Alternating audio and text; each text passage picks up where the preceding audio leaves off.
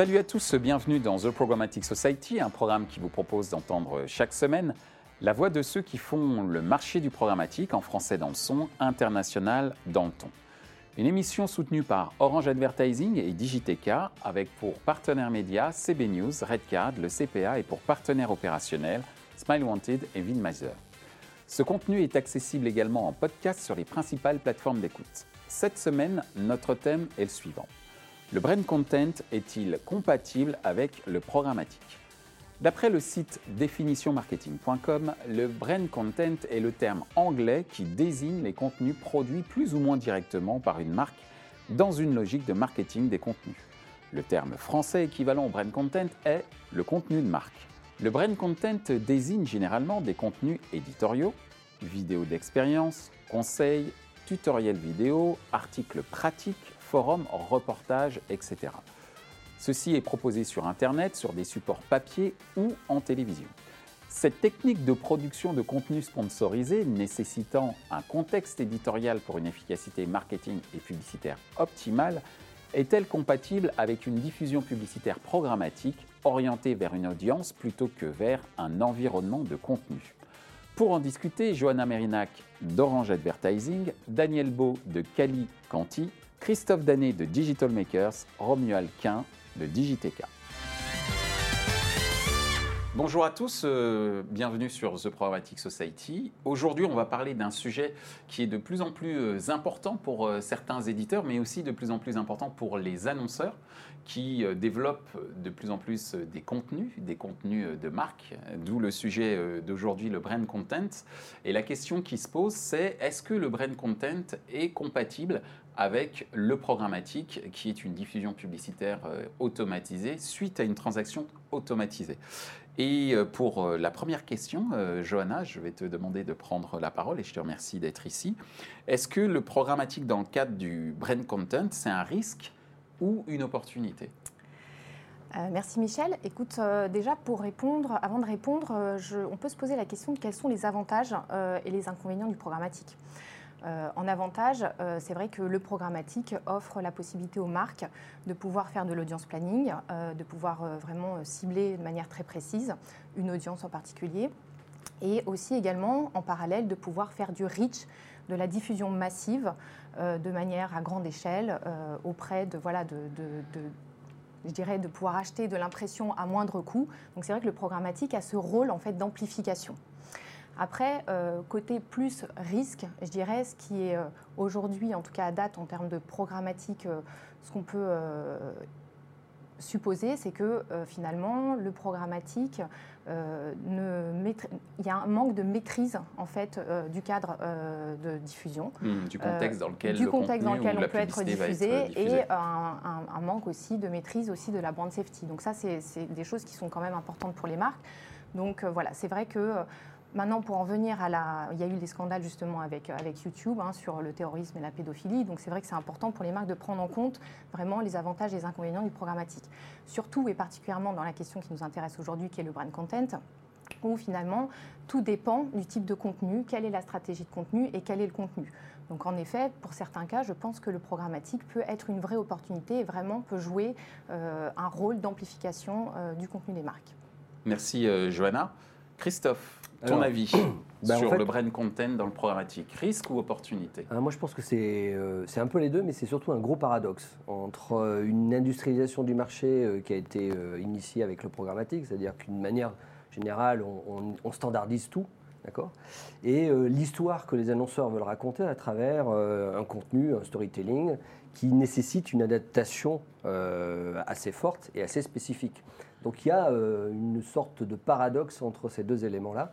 Euh, à première vue, hein, puisqu'on n'a pas l'impression même que les choses soient compatibles, on veut faire toujours du sur-mesure, on veut toujours donner euh, la meilleure image parce qu'on veut raconter une histoire qui se différencie des autres mm. et, le mettre dans un, dans un environnement qui soit adapté. Et voilà.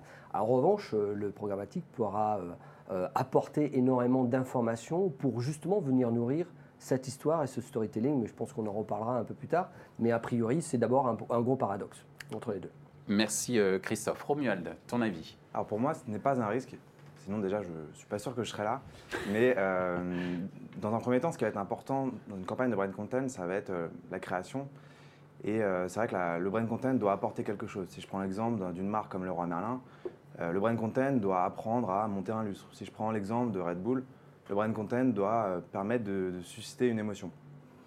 À partir du moment où euh, la campagne de brand content euh, passe pour euh, une publicité déguisée, alors là, il peut y avoir un retour consommateur qui va être très compliqué.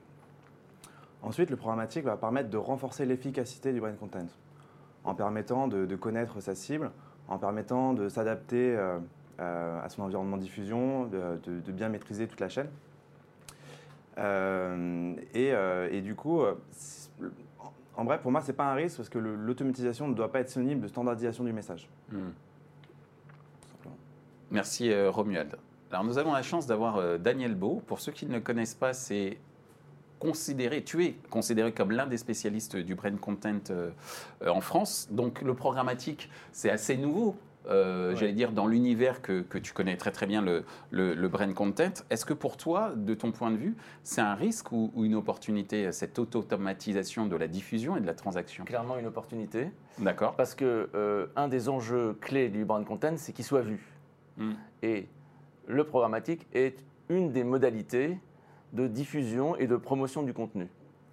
Et pour que ça fonctionne, euh, il faut que euh, le, le, programmatique soit une invitation à découvrir. C'est-à-dire une invitation à découvrir des contenus. Et je pense même que le brand content est une opportunité pour le programmatique. Parce que beaucoup de messages programmatiques sont assez pauvres, assez inintéressants, assez mécaniques, alors que le contenu, il offre une palette de matières euh, tout à fait euh, passionnante. pour moi, le modèle d'utilisateur du programmatique, c'est Feed, la marque de nourriture euh, avec de la poudre et en barre. Mm. Et quand on regarde la diversité des messages que pousse Feed concernant euh, sur, sur, les, différents euh, réseaux, mm. on a une belle illustration de, de, comment on fait du contenu intéressant.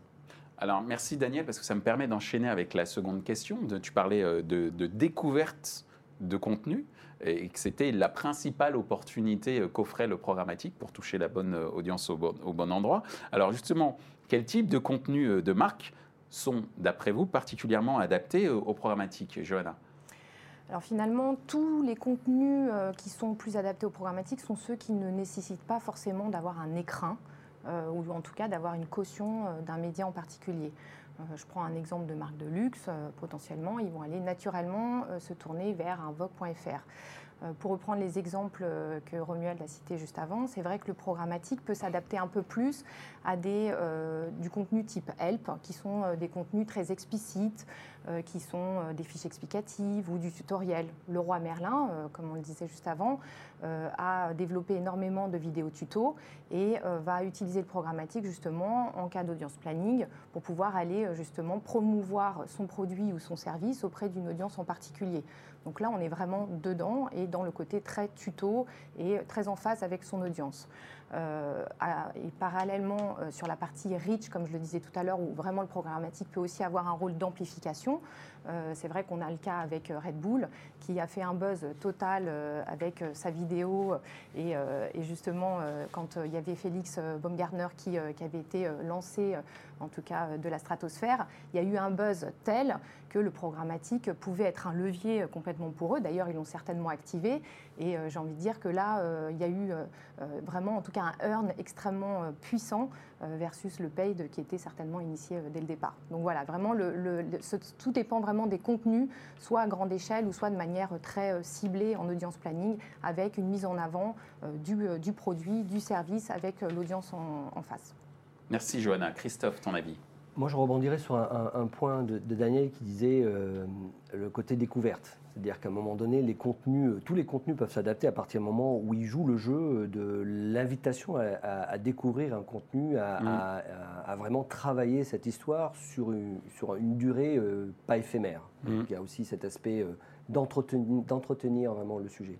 Et c'est là où finalement, quand on sait qu'aujourd'hui en programmatique, les formats sont beaucoup plus standards. Alors, par rapport à ça, c'est là où l'histoire qu'on va raconter, l'invitation à découvrir, doit passer parfois par des formats un peu exceptionnels donc, sur le sujet. Mm.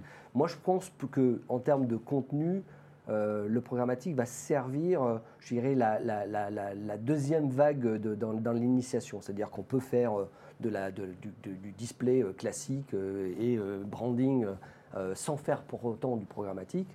en revanche, que le programmatique va pouvoir permettre de recueillir comme information dans la collecte de données euh, issues de la campagne, est-ce que les gens ont cliqué, sur quel contenu ils ont cliqué, peut venir à affiner la stratégie de ciblage ou de personnalisation euh, d'un dispositif ou d'une histoire qu'on va raconter. C'est-à-dire que je le vois plus comme un élément, euh, je dirais, prolongateur mhm.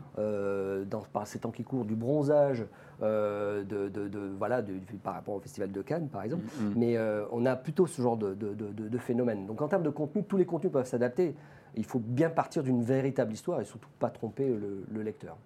Merci euh, Christophe. Romuald, ton avis sur les contenus de marque, quel type de contenus de marque sont particulièrement adaptés au programmatique On a pas mal parlé de contenu, du coup je vais prendre un peu le, parti du, format et c'est vrai qu'une des limites du programmatique c'est euh, d'être adapté uniquement à certains formats. Mais c'est vrai qu'en parlant de brand content, on a l'audio, le native, la vidéo qui s'adapte, euh, qui se prête bien au, jeu du brand content. Et la vidéo que, je connais particulièrement bien, et particulièrement intéressant, déjà parce que c'est un, format qui est plébiscité et qu'aujourd'hui 63% des internautes regardent au moins une vidéo par jour, ce qui a doublé en un an. Donc on voit qu'il y a quelque chose d'intéressant à faire. Et ensuite, la vidéo est un format qui permet de susciter une émotion et justement de faire ce fameux storytelling. Et euh, dernier point, c'est qu'en vidéo, le brand content peut avoir plusieurs formes. On l'a dit un peu, les lives, les tutos, les web-séries. Donc il y a une grande variété de, possibilités. Mais encore une fois, euh, il faut voir ce qui est possible de faire dans les canaux euh, programmatiques. Merci Romuald. Daniel? Euh, Je rebondis sur le sujet de la vidéo parce que plus que la vidéo, ce que permet le digital, c'est le multimodal. Mhm. C'est-à-dire l'articulation vidéo, fixe, euh, information, texte, etc. Et donc, euh, pensons ça aussi. Après, concernant l'opportunité que représente le programmatique, je dirais que comme c'est une invitation à découvrir, il faut soigner le teaser. donc le, le premier type de contenu à diffuser dans le programmatique, c'est les teasers, c'est les bandes annonces qui vont donner envie d'aller sur la page d'atterrissage. Mhm. Ensuite, la page d'atterrissage, à partir du moment où elle n'est pas sur le site où a été diffusé le message de, de teaser, mhm. euh, elle peut, il y a totale liberté en termes de création. Et puis j'insisterai sur un, troisième point, c'est que du point de vue de la nature des contenus, on s'aperçoit que ce qui fonctionne particulièrement bien en programmatique, c'est la culture produit, c'est des, des, pages produits avec des explications. Donc je donnais l'exemple de Feed tout à l'heure. Feed, ils ont des dizaines et des dizaines de contenus. Ça peut être un champion sportif qui va expliquer comment il a utilisé Feed pour se nourrir au quotidien. Ça peut être simplement une recette sur comment on mélange la poudre avec de l'eau pour réussir son déjeuner Feed. Hmm. Donc c'est ce genre de contenu-là, produits ou services, qui sont particulièrement efficaces en programmatique. C'est ce Johanna tout à l'heure, notamment avec le roi Merlin entre autres. Tout à fait, et parce qu'ils n'ont pas trop besoin de contextualisation. Ils sont en eux-mêmes une information intéressante. Merci euh, Daniel. Joanna, tu voulais rajouter Je pense que c'est une vraie valeur ajoutée, en tout cas, pour, euh, pour l'audience, euh, de répondre à un besoin ou d'avoir quelque chose qui, en tout cas, ait une vraie valeur ajoutée. donc ça met vraiment en avant la marque, son produit, son service. Voilà, donc c'est pour ça que je pense que le programmatique peut être, en tout cas, bien adapté. Alors, Johanna, je vais te laisser euh, la main pour la troisième question. Et cette troisième question, c'est justement quel type d'offre euh, aujourd'hui euh, de brand content, qui soit proposé par les éditeurs essentiellement, ou par des plateformes aussi, quel type d'offre de brand content peut-on trouver aujourd'hui sur le marché? Alors moi, je vais prêcher un peu pour ma paroisse, hein, oui, forcément. Tu représentes Orange Advertising. Exactement. c'est vrai que nous, nous ne sommes pas une marque média. Euh, nous n'avons pas de rédaction avec euh, des centaines de journalistes derrière. Néanmoins, en tout cas, nous avons, en revanche, nous avons vraiment des vraies forces aujourd'hui à apporter aux marques dans les opérations de brand content. Déjà parce que voilà, nous sommes une marque forte avec un ADN très poussé sur euh, l'innovation telco, sur le divertissement parce que nous sommes distributeurs télé, aussi parce que nous sommes au cœur des familles et, des foyers. en parallèle, on a beaucoup de reach. On a 25 millions de clients. On touche à peu près 10 millions d'internautes par jour et on a une granularité data. D'ailleurs, on vient de lancer notre data marketplace euh, il y a deux mois. Euh, et puis, euh, on a cette différence aussi par rapport à des pure players, c'est qu'on est dans un écosystème figital. C'est-à-dire qu'on peut monter des opérations de brand content à la fois en digital, certes, mais aussi en IP télé, donc sur lesquels, au sein duquel en fait, on peut imaginer des opérations de brand content. Et on va même plus loin puisqu'on peut imaginer des opérations de brand content même en physique puisqu'on a 27 Smart Stores, donc des boutiques Orange qui peuvent accueillir euh, des marques dans le cadre d'opérations 360 euh, euh, Brand Content. Merci euh, Johanna pour ces euh, précisions euh, concernant l'offre Orange Advertising. Qu'en est-il de tes observations, Christophe, sur les offres Je ne vais pas te faire un, panorama de tous les formats parce que je pense qu'on y sera encore dans plus de 20 minutes, ce qui n'est pas ton, sujet. non, ce qui est intéressant de noter, c'est qu'il y a une très grande diversité d'intégration dans du contenu éditorial, c'est-à-dire on parle des formats natifs qui sont assez insérés, c'est-à-dire on, on, sort du contexte publicitaire qu'on connaît tous. Euh, qui, avec les adblocks, est un, mm. est, un, vrai sujet.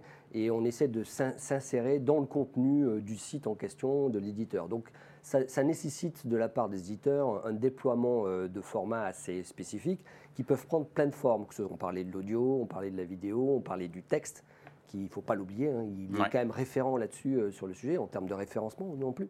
Donc il y, a cet aspect-là, et aussi la diversité des supports. Joanna a parlé euh, d'IPTV, euh, j'aurais pu aussi parler du mobile, qui est un vrai sujet de, contextualisation, hein, de format, hein, parce qu'à la limite, on peut considérer l'usage du mobile et des formats comme un élément qui peut faire partie de l'histoire et qui, en programmatique, est relativement assez présent. Donc il faut travailler aussi les formats dans la, représentation à la fois technique, technologique, mais également, euh, je vais dire, omnicanalité, c'est-à-dire capacité par rapport au consommateur, la manière dont il va se déplacer euh, dans les différents lieux euh, bah, de contact avec la marque.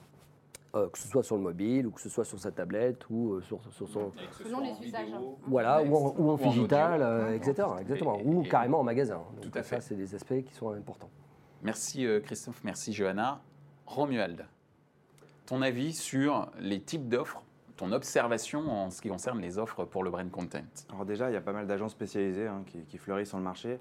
Il y a beaucoup de médias qui font des offres de sponsoring. Euh, et, ensuite, il y a pas mal de, studios aussi qui se créent euh, plus côté euh, publisher et sur les entités de monétisation et qui se développent avec des idées créatives qui vont se rapprocher de la ligne éditoriale du, du publisher qu'ils gèrent ou qu'ils représentent. Euh, et ça, fait sens. Et ensuite, on peut le faire via association au contenu, en faisant du ciblage contextuel, effectivement, pour coller au mieux au contenu, à la DCO, du sponsoring, ou des formats du type Lean Content d'AdWise qui, qui, va permettre finalement d'ajouter un overlay ou une pastille directement sur le contenu et non pas sur une publicité. Si je prends, j'illustre avec un exemple, le Tour de France démarre bientôt. On a un sponsor Leclerc. Leclerc pourra rajouter directement des bons de réduction devant le débrief du tour ou le live du tour pour hmm. arriver à, faire vraiment sens. Et c'est là où ça devient efficace. Merci euh, Romuald. Daniel, ton, ton, observation sur les offres euh, Brain Content aujourd'hui sur le marché Alors effectivement, il y en a beaucoup. Moi, j'insisterai sur trois. Il y a le Discovery Content, hein, mhm. c'est ce que fait Outbrain en faisant des propositions éditoriales sous forme de petites pastilles en bas des pages. Mhm. Le pré-roll, je pense que le pré-roll est malheureusement beaucoup trop souvent utilisé pour de la pub classique.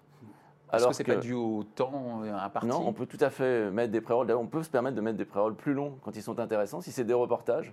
Parce que quand vous, c'est beaucoup plus intéressant de savoir comment utiliser un barbecue que de savoir s'il faut l'acheter ou pas l'acheter.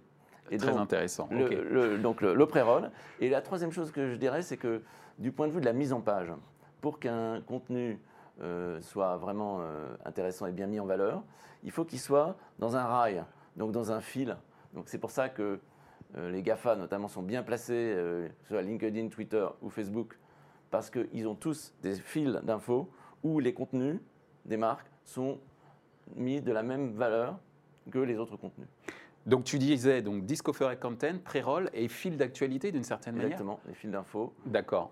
Ok, donc on va dire que pour toi, ce sont les trois leviers ou en tout cas les trois produits qui permettent de bien mettre en avant euh, le brand content Oui, après il y en a, il y en a plein d'autres. Bien sûr, euh, mais on va dire ce que tu as retenu. bah, Google, les liens sponsorisés, bien sûr. Euh, c'est aussi un moyen, on n'est pas uniquement pour promouvoir des, choses commerciales, on peut promouvoir des... Tout à fait, des services. Christophe. Juste sur un point de Daniel, effectivement, l'adaptation au format est important. Je vais citer juste un exemple, c'est quand Snap crée les stories. Euh, la verticalité a, refait son apparition. C'est-à-dire, on voit une. On, avait, on était dans le 16-9e et là, on est dans le 9-16e. Mm. Euh, donc, cette verticalité euh, aussi est une, manière, parce que la prise de vue, quand vous filmez à l'horizontale et à la verticale, c'est pas la même chose. Donc, mm. il faut aussi. et si vous mettez vos films à l'horizontale dans une stories, ben, vous voyez un mm. tiers de la scène. Donc, donc ça aussi, c'est un autre, un autre aspect aussi que les formats impactent l'histoire, c'est la manière dont on va raconter. Et on voit aujourd'hui beaucoup de synergies entre ces formats-là, des hein, GAFA et, autres euh, là-dessus, parce que justement, ils ont su créer des nouveaux formats. Ben, les stories, c'est quasiment un format ex nihilo. Hein. Pas encore IAB, mais bon. Alors c'est marrant parce que ma question était sur euh, les offres et on est, on est arrivé euh, au format et on en parlait à travers effectivement ton observation, Daniel. Euh, donc je recommence et je repose la question euh, peut-être, mais c'est toujours bon de se répéter euh, quand on veut acculturer nos auditeurs. c'est quoi pour vous les formats programmatiques les plus adaptés pour diffuser du contenu Johanna? Bah, il y en a beaucoup. Hein. C'est vrai que le display, le native qui fonctionne très bien ou le pré-roll sont, sont, des formats qui fonctionnent très très bien, que nous activons nous dans les, dans les les contextes, en tout cas, et les opérations de brand content, à la fois au sein de l'écosystème Orange, mais aussi en extension d'audience euh, pour sur de la first party data euh, qu'on peut activer. Après, c'est important, je pense, dans les formats, de pouvoir euh, mettre en exergue le fait que le format dépend aussi du contenu qu'il y a derrière. C'est-à-dire que vraiment, si je suis sur de la vidéo tuto, je pense que le pré-roll a sa vraie légitimité. Mmh. et puis après, il y a un autre point, c'est que finalement, tous ces formats ont une vocation, c'est de générer du trafic qualifié. Donc là, c'est de pouvoir répondre aux KPIs et répondre en tout cas aux KPIs qui nous sont fixés, je dirais, ou qui sont fixés par les marques dans le cas d'opérations de brand content. Merci Johanna. Christophe, ton avis Moi, j'aurais tendance à dire que euh, pour en avoir pas mal, fait pas mal, euh, c'est souvent de détourner les formats de leur, euh, de leur première fonction mm. origine.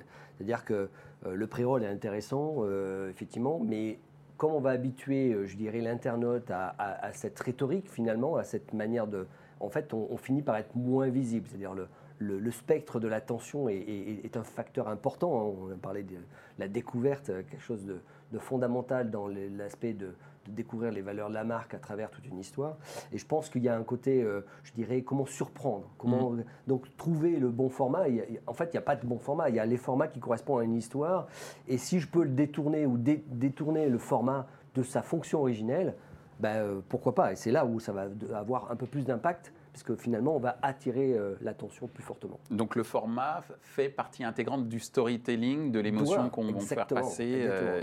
très bien. Voilà. Merci euh, Christophe Romuald. Oui, déjà pour, pour rebondir sur ce qui a été dit, c'est vrai que je suis tout à fait d'accord. C'est vrai que l'histoire euh, est différente suivant le format. Donc du coup, il doit y avoir une, vraiment une, intégration en adéquation parfaite. Euh, ensuite, moi j'ai pas mal parlé des, formats. Du coup, je voulais aussi parler du, message. Et effectivement, mhm. j'aurais envie de donner trois idées finalement pour, pour avoir une création pertinente. La première, c'est d'intégrer la data. On n'en a pas parlé aujourd'hui, mais dans le cœur du, du processus créatif afin de, justement d'adapter euh, son message, d'avoir euh, une créa au bon moment, euh, comme peut le faire des marques de, la food comme Côté Sushi. Mm. ensuite, une deuxième idée, c'est justement de faire, faire de l'interaction, de rendre l'expérience interactive. encore une fois, comme peut le faire AdWays avec ses ad selectors, où finalement c'est l'utilisateur qui va choisir à la fin d'une histoire. Et enfin, la dernière, la dernière idée un peu plus logique, c'est tout simplement d'être original, de, de surprendre, euh, et de donner envie. J'ai envie de parler euh, des deux rappeurs qui cartonnent en ce moment, c'est euh, PNL avec une, stratégie de com très léchée, pas d'interview, pas de featuring, des, temps de parole très courts. Le deuxième c'est Jules. Non, non, non. non, mais je vais parler des deux frères du coup. Ils sont deux. Pas d'interview, pas de featuring, des, prises de parole très courtes mais très fortes. Et justement cette pluralité média avec du street marketing, de la vidéo, de l'affichage et pas uniquement en 16 neuvième mais avec des panneaux qui font 10 sur 10. Donc c'est vraiment... Euh, avec du physique aussi à travers leur, euh, leur, opération avec Uber, etc. Leur opération avec Uber aussi, qui crée, tu parlais d'expérience, qui crée une expérience euh, supplémentaire et qui rajoute de l'émotion et une adéquation, en tout cas une appétence pour ceux qui vivent ces expériences. C'est ça. Et du coup, ça crée l'interaction entre les fans. On en parlait aussi tout à l'heure, mais c'est vrai qu'il y a beaucoup, ils ont aussi fait beaucoup de teasers, justement pour amorcer ces, ces phases de, de communication qui vont être très courtes et du coup, ça, ça rend le, brand content encore plus efficace. Tu me parlais de deux rappeurs, c'était qui le deuxième? Bah, C'est PNL, mais ils sont deux, c'est des frères. Ah, d'accord, euh, ok. très bien, très bien. Désolé. Non, non, mais je pensais que tu allais parler de Joule, puisque pourquoi je fais référence à Joule? Euh, Il y a un très, une très bonne newsletter qui s'appelle The Conversation, euh, qui est une newsletter qui est, on va dire, rédigée par un certain nombre d'experts, qui fait une comparaison entre la stratégie marketing de PNL, comme tu viens de la faire, et celle de Joule. L'un est très haut de gamme et l'autre est très mainstream. Et c'est extrêmement intéressant de regarder un petit peu, et justement le brand content est intégré directement dans, cette, euh, dans ces deux stratégies, de voir comment euh, le rap, ou en tout cas un certain nombre d'artistes, mais également de sportifs, exploitent extrêmement bien le brand content, y compris dans l'univers digital et donc programmatique. Daniel, on va te donner euh, le mot de la fin. C'est quoi donc, de ton point de vue, les formats programmatiques les plus adaptés pour diffuser du contenu? Ben, Moi, le format sur lequel je voudrais insister, c'est la page produit. D'accord. La page produit, ça va devenir demain sans doute le, mode de communication principal avec euh, Amazon en fer de lance, parce que les pages Amazon, aujourd'hui, ce n'est pas juste une petite fiche avec quelques commentaires. Mm. Parfois, c'est des tranches napolitaines avec jusqu'à 15 contenus successifs. Et, d'ailleurs, euh, on sent bien hein, l'habitude qui se fait que chaque page produit euh, est une, une succession d'informations bien structurées, avec différents angles d'attaque pour présenter la marque et son produit dans son, dans son lien pragmatique. C'est-à-dire c'est comment on l'utilise, comment il est fait, euh, le comparer avec d'autres produits de la gamme, etc. etc. Donc je voudrais dire que euh, aujourd'hui, les agences, les régies, les annonceurs devraient énormément réfléchir à leur page produit. C'est quelque chose qui n'a pas forcément bonne presse parce que c'est euh, un peu dans, la, dans, le sillon des publics rédactionnels. Mais non, il ne faut pas le prendre comme ça. Ce n'est pas du public rédactionnel, ce n'est pas un mélange entre deux émetteurs c'est la marque qui prend la parole et qui explique comment fonctionnent ces, objets, ces produits. Alors en préparant cette émission, j'ai appris un nouveau mot euh, grâce à toi, en tout cas un nouveau terme, du brand content au product content d'une certaine manière Oui, le product content, enfin, c'est pas, pas passer de l'un à l'autre, parce que pour moi, le brand content, c'est toutes les expressions éditoriales de la marque. Donc, dans les expressions éditoriales, il y a le produit. Simplement, le produit, qui a souvent été plutôt l'apanage du marketing, Mm. Euh, doit aujourd'hui faire l'objet d'un soin éditorial particulier. Moi, je dirais que les clés de succès du contenu product content, c'est la valeur d'usage. On pourrait presque parler d'UX éditorial. Mm-hmm. C'est le fait de pouvoir transformer l'information qu'on va apprendre en écoutant, en lisant ce produit, en usage. Hein. Et, ça, ce n'est plus forcément des enjeux de créativité dont on parle pour la publicité, mm. c'est des enjeux d'utilisabilité. Merci Daniel. Merci euh, Madame, merci Messieurs euh, de nous avoir euh, éclairé sur le brand content qui fait rêver beaucoup d'annonceurs qui deviennent également des médias, mais qui ont besoin aussi d'un écrin, que ce soit d'un point de vue éditorial ou d'un point de vue, j'allais dire, technologique via un certain nombre de plateformes. Merci de nous avoir éclairé sur ces points et bonne journée à vous. Merci. Ainsi s'achève ce débat autour du brand content dans l'univers programmatique. Les points à retenir de nos échanges sont les suivants. 1. Le programmatique est un levier permettant de susciter la découverte des contenus de marque, notamment via les teasers qui peuvent être diffusés. 2. En termes de créativité pour du contenu de marque, il faut intégrer la data au cœur du processus, susciter une expérience interactive, jouer la carte de l'originalité. 3. Les offres publicitaires les plus plébiscitées pour diffuser les contenus de marque sont le Discovery Content, le Pré-Roll, le fil d'actualité. Merci à Digiteka et Orange Advertising pour leur soutien, ainsi qu'à nos partenaires médias, CB News, Redcard et le CPA, sans oublier nos partenaires opérationnels, Smile Wanted et Winmeiser. Merci également à l'ensemble des équipes d'Atelier B pour la réalisation de ce programme.